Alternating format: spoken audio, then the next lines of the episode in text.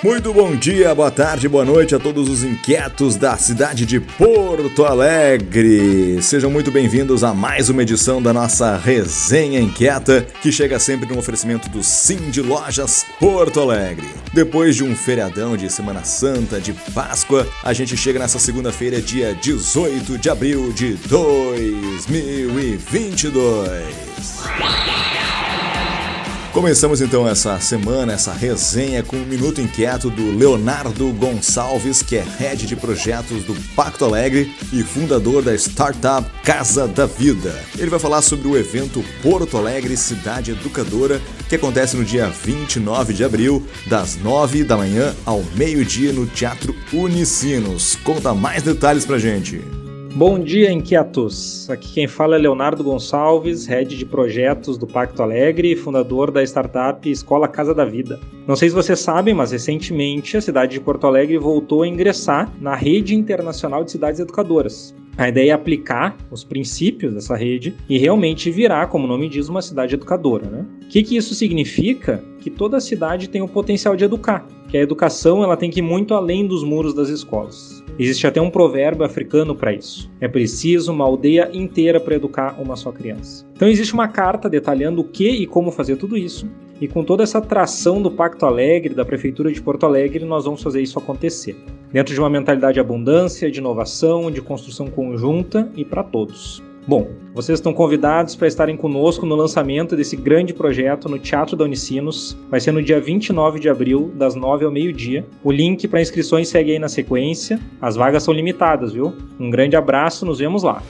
Isso aí, Leonardo. Obrigadão pelo recado. A gente reforça aqui na resenha que para quem quiser mais detalhes sobre o evento Porto Alegre Cidade Educadora, a gente tem o link das inscrições aqui, que pode ser acessado através do bit.ly barra poaedu 2022 tudo junto. Para ficar mais fácil, tá na parte de texto aqui da resenha, você pode clicar no link e ir direto para as inscrições desse evento que vai acontecer no dia 29 de abril, das 9 da manhã ao meio-dia no Teatro da Unicinos.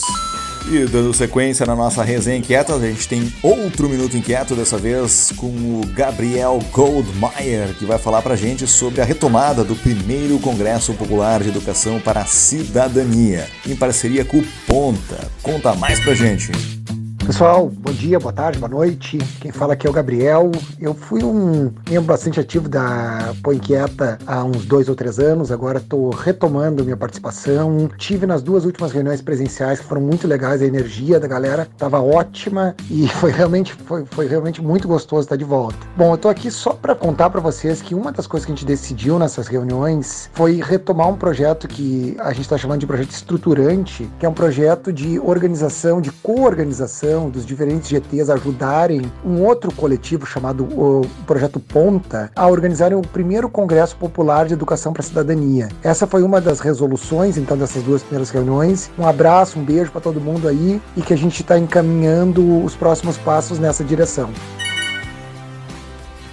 Sensacional, hein, Gabriel? Muito obrigado por compartilhar esse convite com a gente e vamos esperar que seja uma retomada em grande estilo do Congresso Popular de Educação para a Cidadania. E na sequência, mais um Minuto Inquieto, dessa vez com a participação do jornalista André Furtado, que vai contar pra gente como é que foi a história de como ele entrou para o coletivo. Então, tudo bem? Meu nome é André Furtado, sou jornalista, trabalho com comunicação integrada, em especial na área pública. Conheço o Põe Inquieta há uns dois, três anos pelas redes sociais, né? Sempre fiquei curioso para saber como funcionava, porque achava as ações muito interessantes e pertinentes. Então, é uma amiga que é inquieta, a Fernanda, me provocou para ir numa reunião eu fui agora em abril de 2022, né? Saí muito é, bem impressionado, contente com a possibilidade de poder ajudar e de realizar, né? Coisas é, diversas, né? É, buscando uma melhor cidadania e tal e uma relação das pessoas entre si, das pessoas com a cidade. Então espero que rende bons frutos e que eu possa ajudar. Que demais, hein? E atualizando você sobre a nossa agenda, sobre os eventos que tem agitado o coletivo e os participantes do coletivo, olha só, no dia 28 de abril tomam posse na Associação Comercial de Porto Alegre para a gestão de 2022 até 2024 os inquietos Camila Borelli, Cristiano Barcelos e Mônica Riffel sob a presidência da Suzana Velhinho, que é outra inquieta, velha conhecida aqui das nossas resenhas. Os diretores e vice-presidentes têm como desafio de desenvolver projetos e ações para os micro e pequenos empresários do comércio de Porto Alegre, além de criar novas propostas de valor aos atuais associados. Vale destacar também que tivemos a posse da Cirlei Carvalho como diretora na nova gestão da ABRHRS, que é a Associação Brasileira de Recursos Humanos. A cerimônia foi no mês de março e marcou o início da nova gestão do presidente Pedro Farrerazzi e da vice Isabel de Grazia, além da diretoria, conselhos deliberativo e fiscal. Parabéns a esses inquietos que só nos enchem de orgulho. Brasil!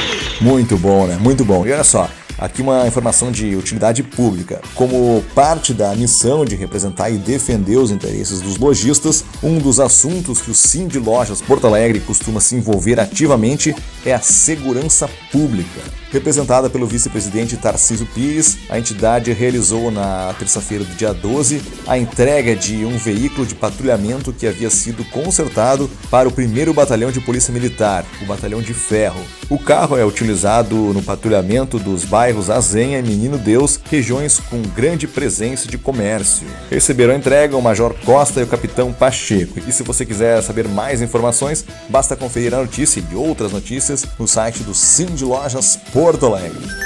E assim a gente termina mais essa edição da Resenha Inquieta, que chega depois de um feriadão de Páscoa e que logo depois vem outro feriadão aí de Tiradentes. Nada melhor que um feriadão depois do outro, não é mesmo? A todos os inquietos que seguem nos acompanhando toda semana aqui e sempre no oferecimento do Sim de Lojas Porto Alegre, a gente deseja uma ótima semana, um ótimo feriadão e até a próxima.